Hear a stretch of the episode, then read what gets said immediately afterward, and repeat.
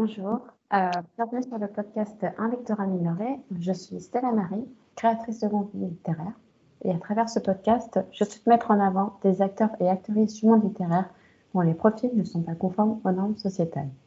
Aujourd'hui, j'accueille Kelly, bookstagrammeuse, booktubeuse et blogueuse. Bonjour Kelly. Salut Stella Marie, merci beaucoup pour l'invitation. Bah, merci à toi euh, d'avoir accepté. Euh, dans un premier temps, est-ce que tu peux te présenter aux auditeurs et auditrices qui nous écoutent, s'il te plaît? Oui, pas de problème.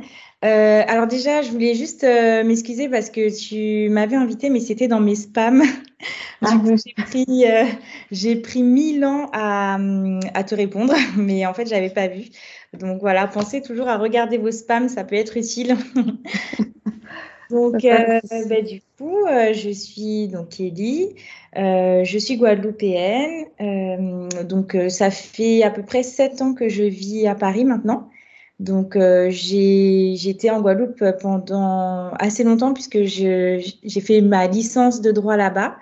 Et en fait, je suis arrivée à Paris après pour, pour terminer mes études. Donc, j'ai fait un master 1, un master 2 en droit. Et ensuite, j'ai passé le barreau à Paris.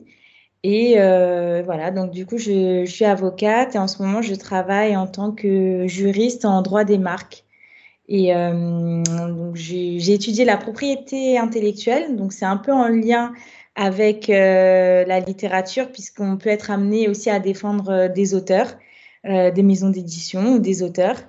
Et, et, voilà, donc je garde quand même un petit lien avec la lecture, même si je ne travaille pas dans le milieu littéraire. Ok.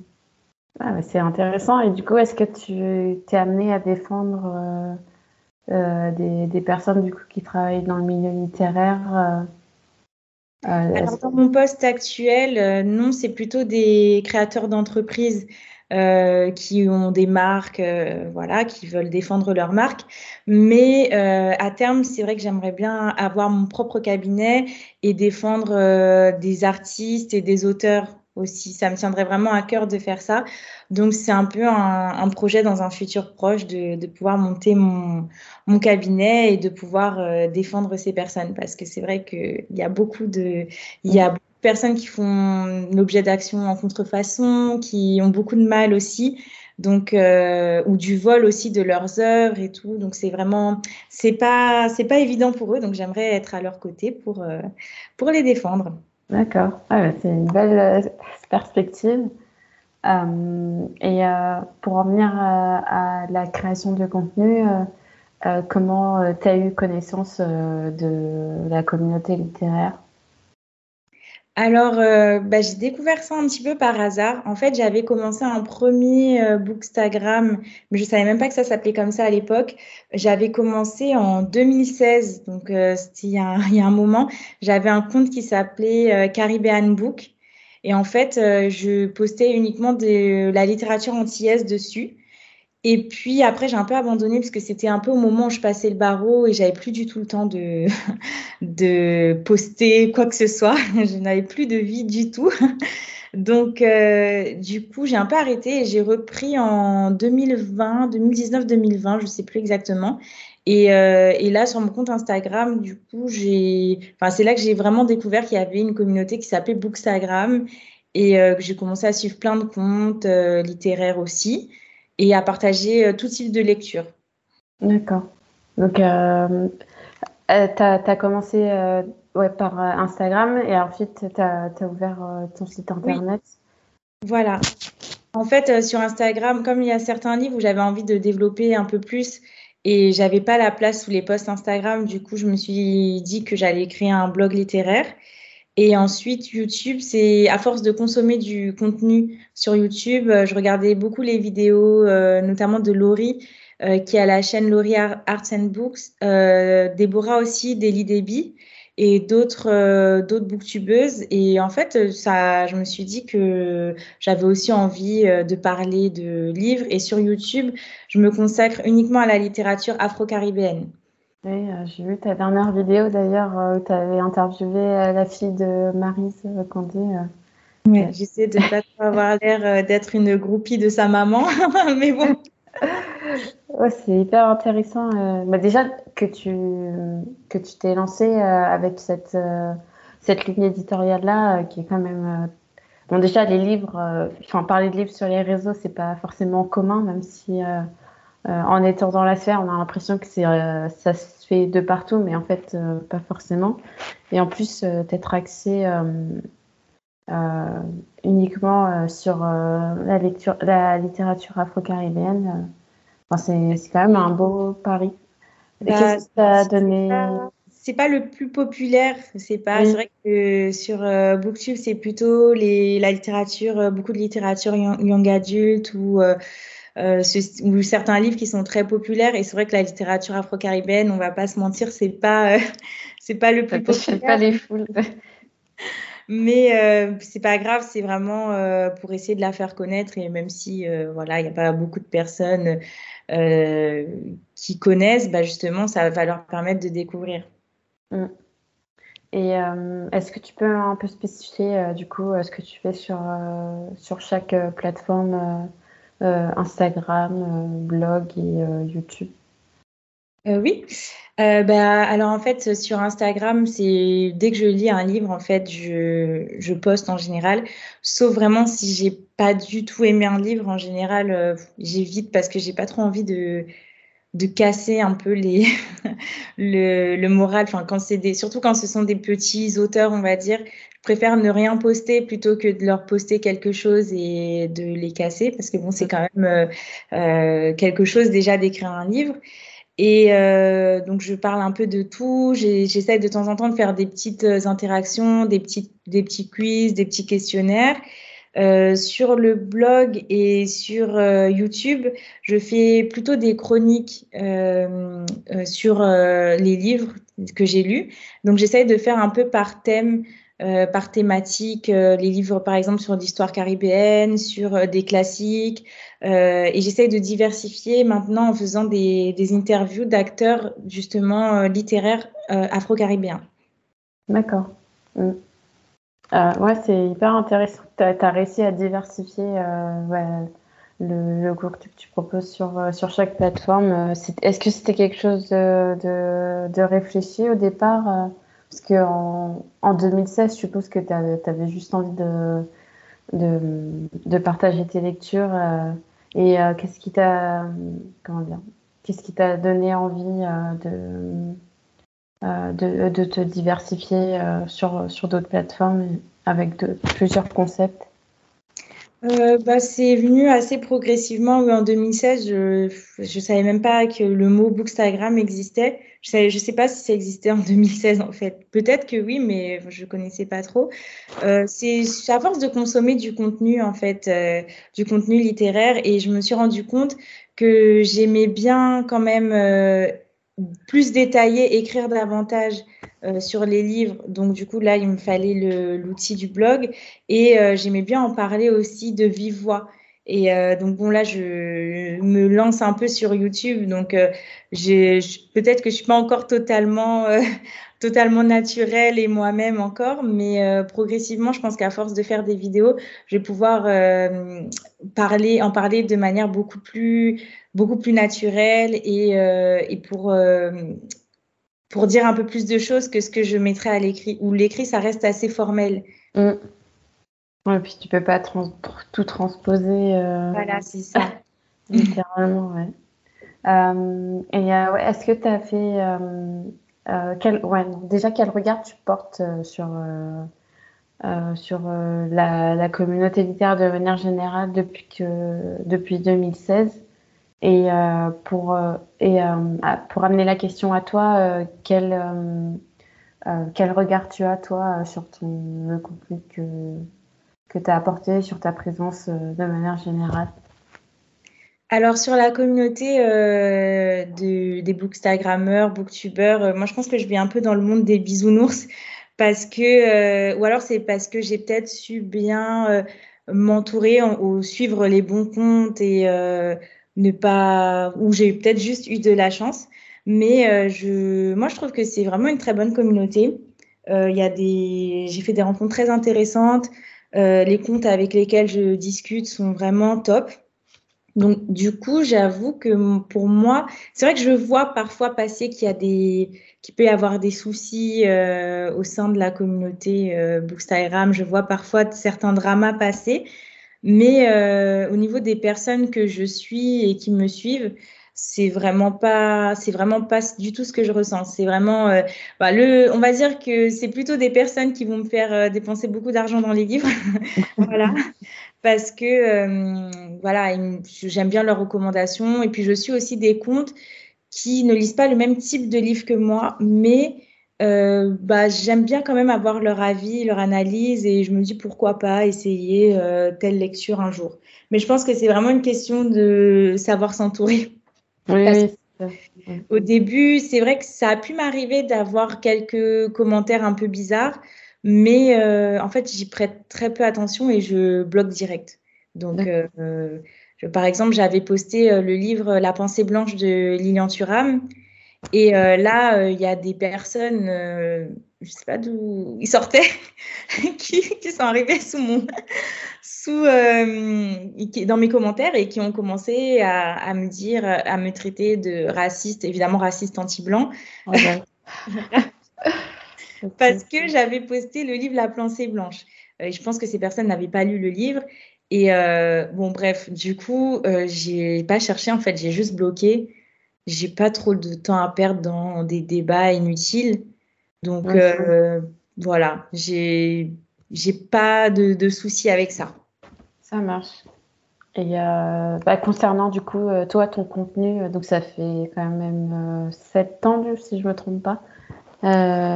quel regard tu portes à, ce que toi, tu as fait individuellement Est-ce que tu as pu apporter aux gens? Alors là où je suis contente, c'est quand des gens me disent qu'ils ont lu, par exemple, tel livre parce que je l'avais recommandé, notamment les livres de, de Marie Scondé. Euh, qui est mon autrice préférée. Et euh, c'est de permettre, essayer en tout cas de faire découvrir un peu plus la littérature afro-caribéenne et notamment la littérature antillaise, puisque du coup, moi, je suis antillaise. Et pour moi, c'était un peu normal de lire de la littérature antillaise, vu que j'ai grandi là-bas et que dès l'école, en fait, on lisait euh, de la littérature antillaise. Et ici, j'ai trouvé qu'il y avait vraiment un, manque. Et quand j'allais dans les librairies, c'était pas du tout comme euh, aux Antilles où euh, on avait tous les livres de Chamoiseau, de Condé, de tout le monde bah, dans les rayons de manière accessible. Et là, en fait, fallait souvent se baisser, aller tout au fond des rayons. C'était classé dans des classements improbables, littérature monde, ou alors parfois la littérature antillaise est classée dans littérature africaine. Alors que c'est pas, même si culturellement il y a certaines similitudes, et euh, on a des racines communes, forcément, puisqu'on vient, une partie du peuple entier euh, a des ancêtres africains, mais c'est pas, euh, enfin, c'est pas le même endroit du globe quand même. Mm. Donc, il y a quand même un souci. C'est, ça montre le, la totale. les, les, gens s'en fichent un petit peu, j'ai l'impression, mais bon, je vois que les choses sont quand même en train de changer et d'évoluer. Donc, je suis contente et bah, moi, je me vois comme quelqu'un qui participe à ma petite échelle, c'est ma, je fais ma petite part du colibri euh, dans, dans tout ça, mais euh, qui participe à la mise en lumière de cette littérature. Mm. Ouais, bah c'est toujours ça. de toute façon, on va pas. Il n'y a pas une personne euh, qui va réussir à, à, à, révolutionner le monde. Je pense que faut se mettre à plusieurs. Enfin, puis il y a plein d'autres contes aussi euh, qui parlent de littérature antillaise, de littérature africaine.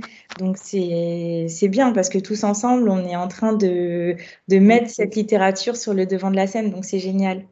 Ouais. J'espère que ça perdurera et que ça évoluera dans le positif. Euh, est-ce que tu as participé à, as pu participer à des, des événements euh, littéraires euh, depuis que tu es sur les réseaux ou même avant? Oui, depuis que je suis sur les réseaux, j'ai pu participer à des rencontres organisées notamment par Du, elle a le compte Overbooké et c'est super. Elle fait des, elle organise des clubs de lecture dans lesquels elle invite les auteurs. Donc en fait, c'est vachement sympa parce que, enfin, j'avais été notamment quand il y avait Some Boy d'Histoire crépue et qui était là. Et c'était super parce qu'on pouvait échanger avec l'auteur. il a écrit de la violence coloniale dans l'espace public. Et c'était vraiment super d'échanger avec lui. J'avais participé aussi à une rencontre organisée par Laurie qui avait fait un swap de l'automne. Donc, on, c'était un swap de l'automne ou je sais plus ce que c'était. Oui, c'était un swap de l'automne. Et en fait, on, devait euh, s'échanger euh, des lectures. Et c'était euh, c'était très sympa. J'avais aussi organisé un petit book club où on avait lu tout ensemble un livre et on s'était retrouvés dans un café. Donc oui, j'ai pu participer quand même, rencontrer des gens. c'est toujours sympa de les rencontrer dans la vraie vie, les gens à qui on parle sur les réseaux. Donc ouais, j'ai eu l'occasion grâce justement à Instagram. Ouais, ça permet de, ouais, de, de mettre, euh, enfin, de rencontrer, on va dire en vrai, euh, voir la personne visuellement, euh, c'est, c'est toujours mieux que derrière un pseudo ou un logo. Oui. Et sinon, pour en venir à, ton rapport à la, lecture, est-ce que tu as un, genre de, de prédilection? Pas vraiment, parce que je lis vraiment un peu de tout. Euh, je lis beaucoup. Alors au début, je lisais beaucoup de classiques français et anglais. Euh, j'aime beaucoup. Euh, enfin, c'est une littérature que j'aime beaucoup. Mais je lis aussi beaucoup de bah, classiques. Enfin, je, je, reste dans les, les, classiques, on va dire. J'aime beaucoup les classiques de la littérature africaine et les classiques de la littérature antillaise. Sinon, ça va être beaucoup de contemporains aussi. Et oui, je lis des, alors, les dystopies, j'aime beaucoup aussi. Et le seul type de lecture que je n'aime plus trop, j'ai vraiment un peu plus de mal, c'est tout, ce qui est euh, littérature young adulte. D'accord. Euh, la romance aussi, j'ai un peu de mal. Vraiment, c'est, je sais pas, c'est, je trouve toujours, enfin, sauf à certaines périodes, par exemple à Noël, ça me dérange pas de lire une petite, euh, une petite romance, comme c'est la période où on regarde un peu les films de Noël, voilà. Pour se mettre dans l'ambiance, mais sinon. Ouais, mais sinon, voilà, et beaucoup d'essais aussi. Les essais anti, antiracistes, euh, antiracisme, euh, sur l'écologie, euh, des essais aussi sur, un peu plus scientifiques, j'aime bien aussi. Donc vraiment, je lis de tout. ok. Et euh, ouais, puisque tu disais que tu avais passé une, majeure partie de ta vie en Guadeloupe, est-ce que tu as, toujours euh, eu un, attrait pour euh, la lecture là-bas? Et euh, est-ce que c'est quelque chose auquel on t'a initié dans ton entourage ou... oui, alors en fait, c'est moi la lecture. Mes parents ne lisent pas beaucoup. Ils sont pas trop lecture, mais par contre, j'ai eu la chance de connaître mon arrière-grand-mère pendant assez longtemps puisque euh, elle a vécu jusqu'à ses 100 ans, donc j'ai pu la connaître quand même très longtemps. Et en fait, c'est elle qui m'a vraiment euh, initiée à la lecture, c'est elle qui m'a appris à lire. Elle me gardait beaucoup quand j'étais petite. Elle était euh, passionnée de livres. Euh, vers la fin de sa vie, elle voyait plus, enfin, elle était euh, devenue aveugle et pourtant, elle voulait toujours avoir des livres près d'elle. il fallait toujours qu'elle ait des livres près d'elle, même si elle ne pouvait pas les lire, il fallait lui mettre des livres à côté. Donc c'est vraiment elle qui m'a donné euh, cette euh, passion de, des livres. Et, euh, et oui, j'ai toujours, toujours lu beaucoup. Enfin, même quand j'étais en cours, je mettais ma petite méthode de mettre mon livre de maths devant et en fait, je mettais un livre à l'intérieur pour lire pendant les cours. Donc oui.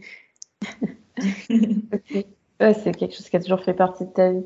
Et euh, je voulais aussi te demander, parce que tu, tu mentionnais le fait que quand tu étais euh, en Guadeloupe, tu avais plus accès à, aux ouvrages euh, donc antillais ou afro-descendants ou de la diaspora africaine.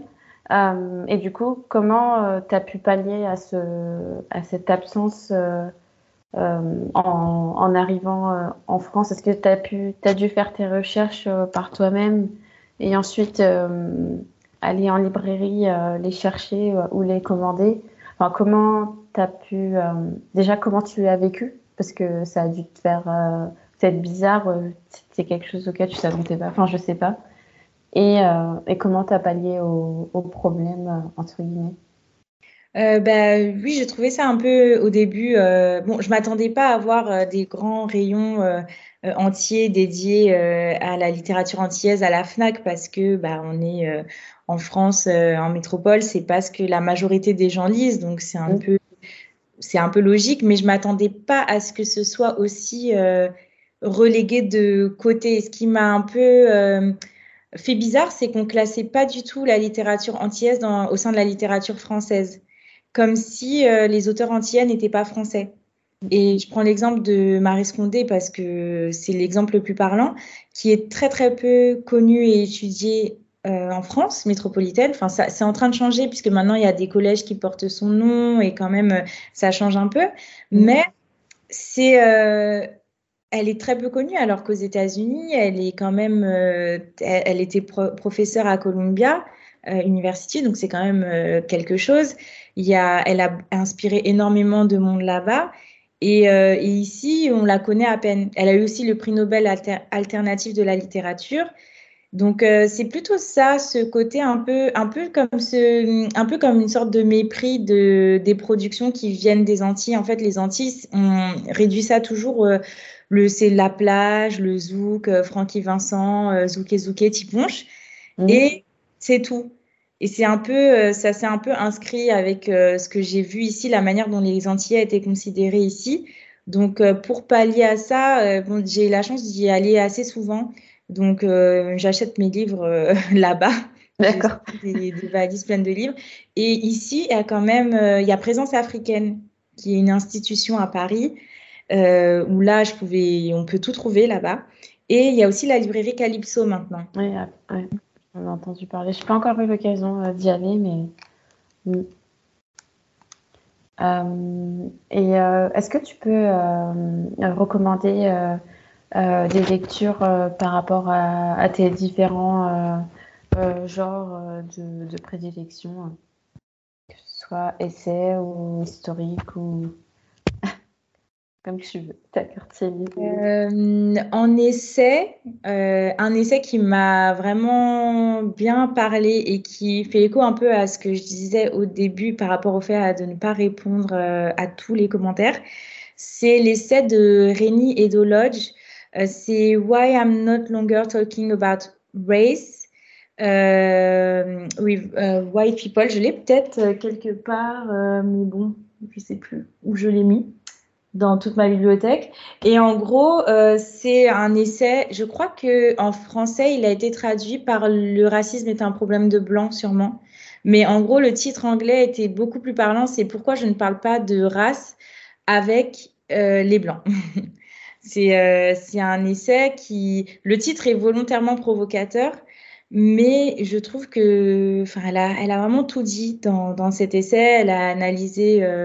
Euh, pas mal de, points. Euh, et, moi, en fait, ça, ça m'a parlé. Et c'est pour ça qu'en fait, je n'ai pas envie de débattre parfois avec des personnes qui ne comprennent pas. Et c'est pas seulement dans la sphère aussi euh, anti, antiraciste. De l'autre côté, dans la sphère aussi euh, progressiste, il y a aussi des excès, de plus en plus d'excès en ce moment. Et j'ai pas envie de parler avec, avec ces gens-là non plus, en fait. Donc, euh, et du coup, c'est dans, donc il y a ça.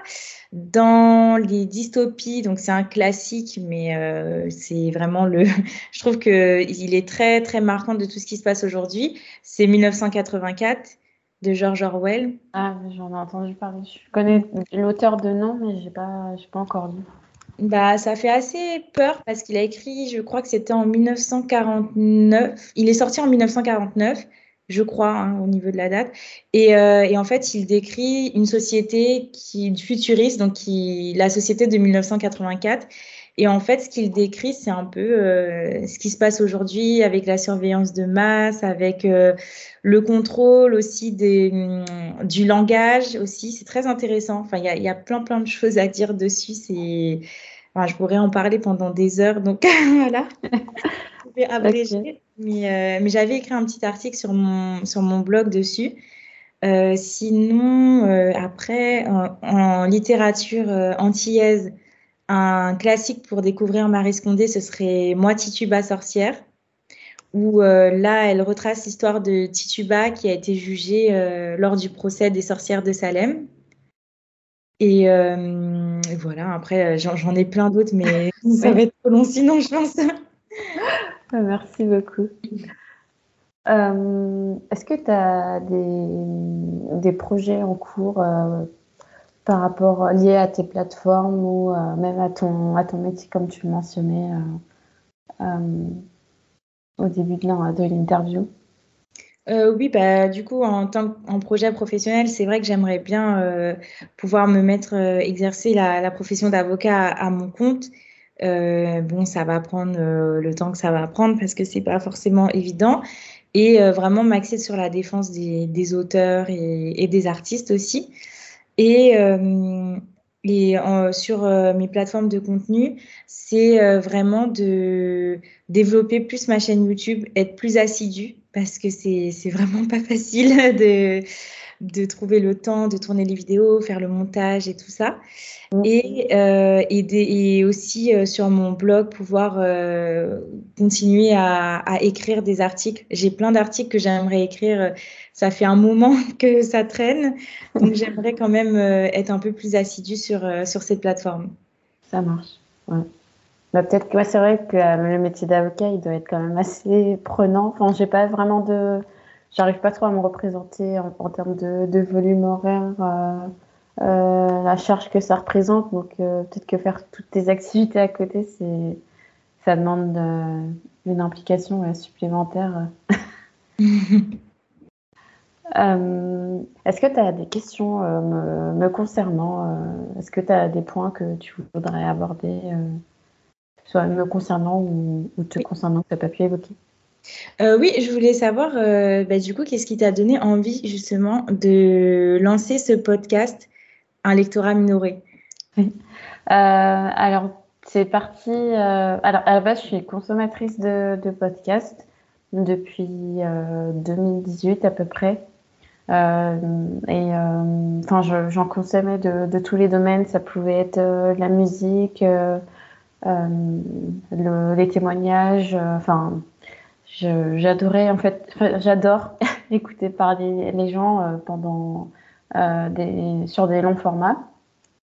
Et après, euh, plus spécifiquement, quand j'ai commencé un peu à, à proposer du contenu littéraire sur les réseaux, bah, je me suis, en suivant plusieurs comptes, dont le tien, puis tous les comptes que tu as cités, et d'autres personnes, je me suis rendu compte que bah, y avait aussi un réel problème de représentation et euh, qui s'arrêtait pas forcément euh, au monde du livre, mais qui se répercutait aussi euh, dans ma vie bah, personnelle et professionnelle.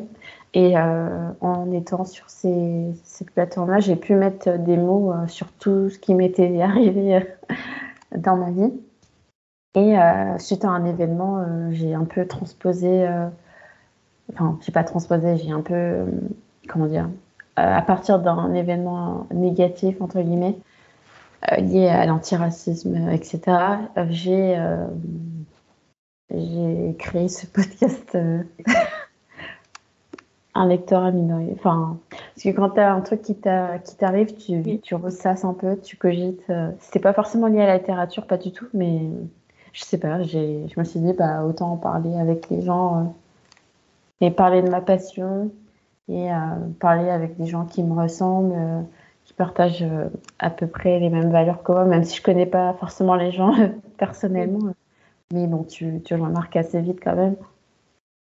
Donc voilà, c'est aussi un, un, moyen pour moi de bah, d'en apprendre un peu plus sur les, les personnes que, que, je suis au quotidien.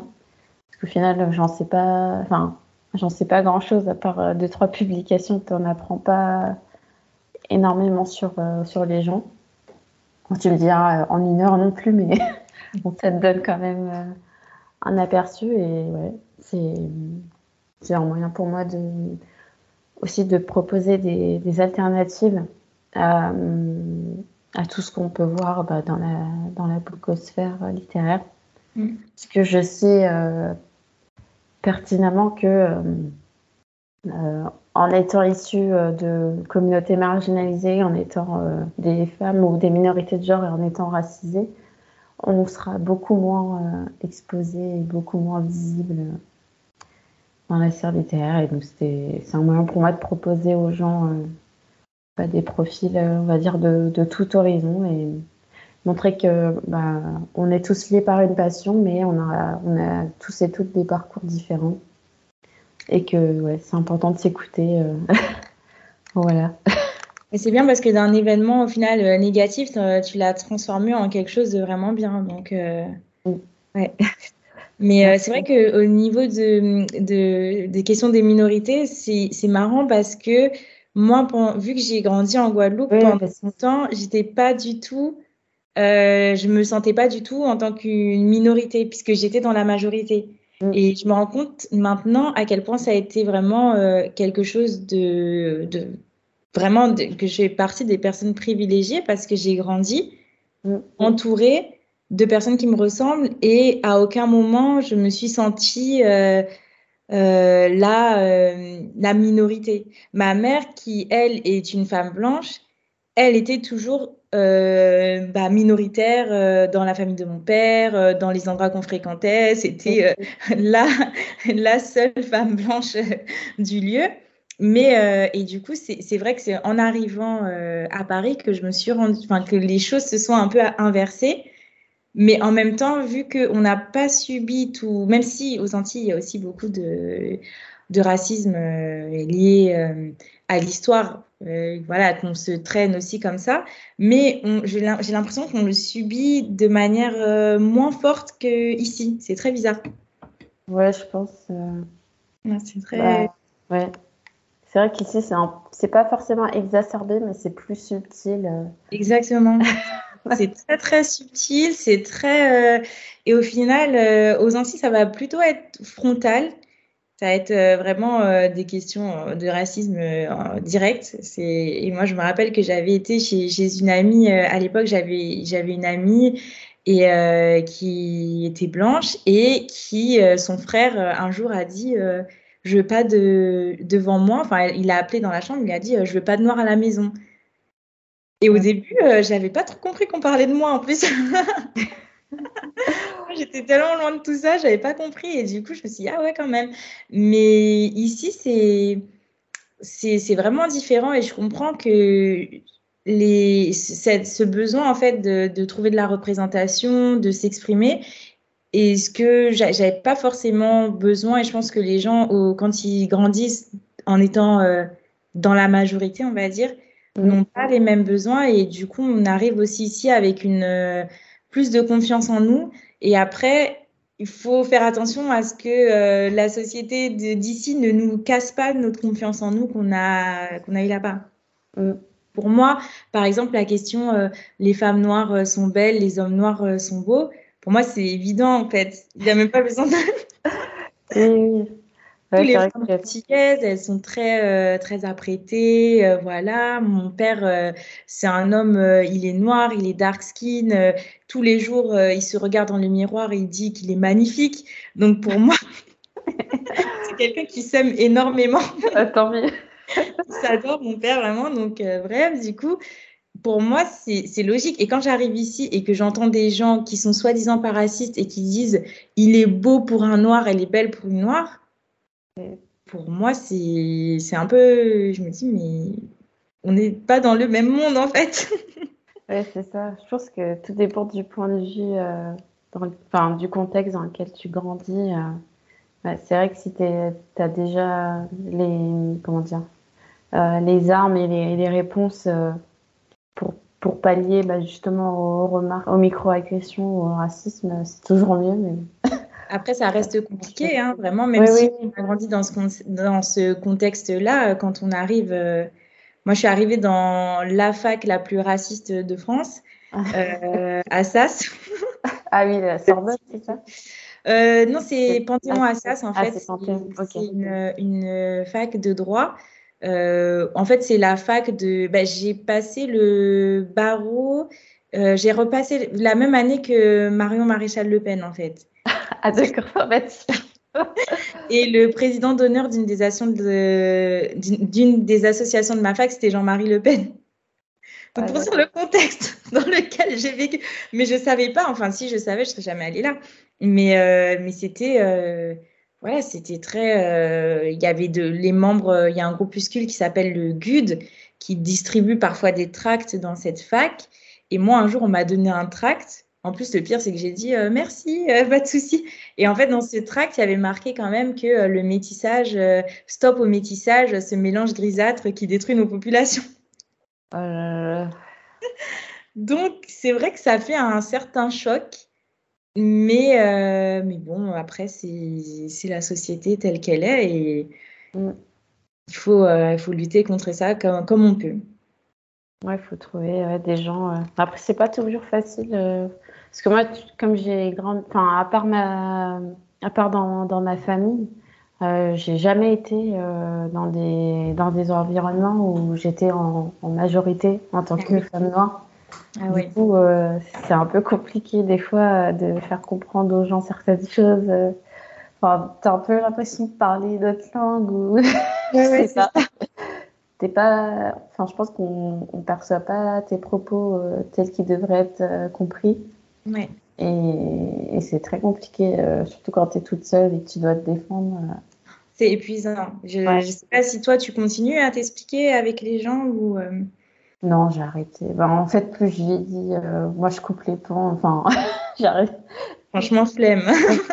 c'est ça. c'est bon, je ne suis pas prof d'histoire. Voilà, c'est ça. On n'est pas payé pour ça aussi, franchement. Non, mais c'est la vie, c'est comme ça. Oui. Euh, on va passer aux, recommandations. Euh, est-ce que tu as euh, un ou une invitée que tu verrais sur ce podcast? Oui, j'en bah, vois deux. Je ne crois pas que tu les aies reçus. Alors, il y a Daily de Overbooké. Je, je ne sais pas, je, il ne me semble pas que tu l'aies reçu. Non, je la suis assidûment sur les réseaux. Je n'ai pas encore eu l'occasion de. Euh, euh, bah, elle organise pas mal d'événements. elle a organisé un festival euh, qui s'appelait, je crois, Read and Shine. C'était vachement bien. Enfin, je suis pas allée, mais j'ai suivi tout en story parce que j'étais pas à Paris quand il a eu lieu. Et elle, reçoit plein d'invités. Il y a hum, la maison d'édition Anakaona, Paola Anakaona, qui publie plein de livres euh, qui sont super, qu'on trouve que dans sa maison d'édition. Euh, et, je vois bien aussi La Fleur Curieuse. Euh, le, donc son compte Instagram s'appelle La Fleur Curieuse, c'est Valérie Rodney. Et en fait, elle, elle, elle a commencé en parlant un peu de, de magico-religieux en fait sur, sur Instagram et elle a publié des livres qui s'appellent Powell pour Macrel et c'est super drôle. En fait, ce sont des petits contes antillais. Et euh, elle s'inspire beaucoup du folklore antillais. C'est super drôle. C'est une martiniquaise. Donc, euh, je pense à ces deux, euh, à ces deux personnes-là. merci beaucoup pour tes recommandations. De rien. je, connaissais Daily, mais pas Valérie Rodney. Donc, à voir. est-ce que tu peux rappeler aux auditeurs et auditrices où est-ce qu'on peut te retrouver, s'il te plaît?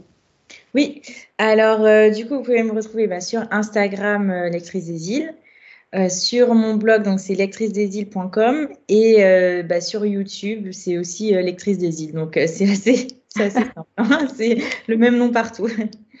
Merci, je, je, rappellerai de toute manière les pseudos en description. Bah, écoute, Kelly, c'était un plaisir d'échanger avec toi sur ce podcast. Merci d'avoir consacré un peu de ton temps pour parler de lecture. Est-ce que c'est la première fois que tu faisais un podcast? Euh, Un podcast, euh, oui. J'avais déjà euh, fait une interview, hein, mais il y a longtemps. D'accord. Ok. bah, je vais également remercier les auditeurs et auditrices d'avoir écouté cet épisode d'un lecteur minoré. Et je vous dis à tous et à toutes à très bientôt. Merci beaucoup.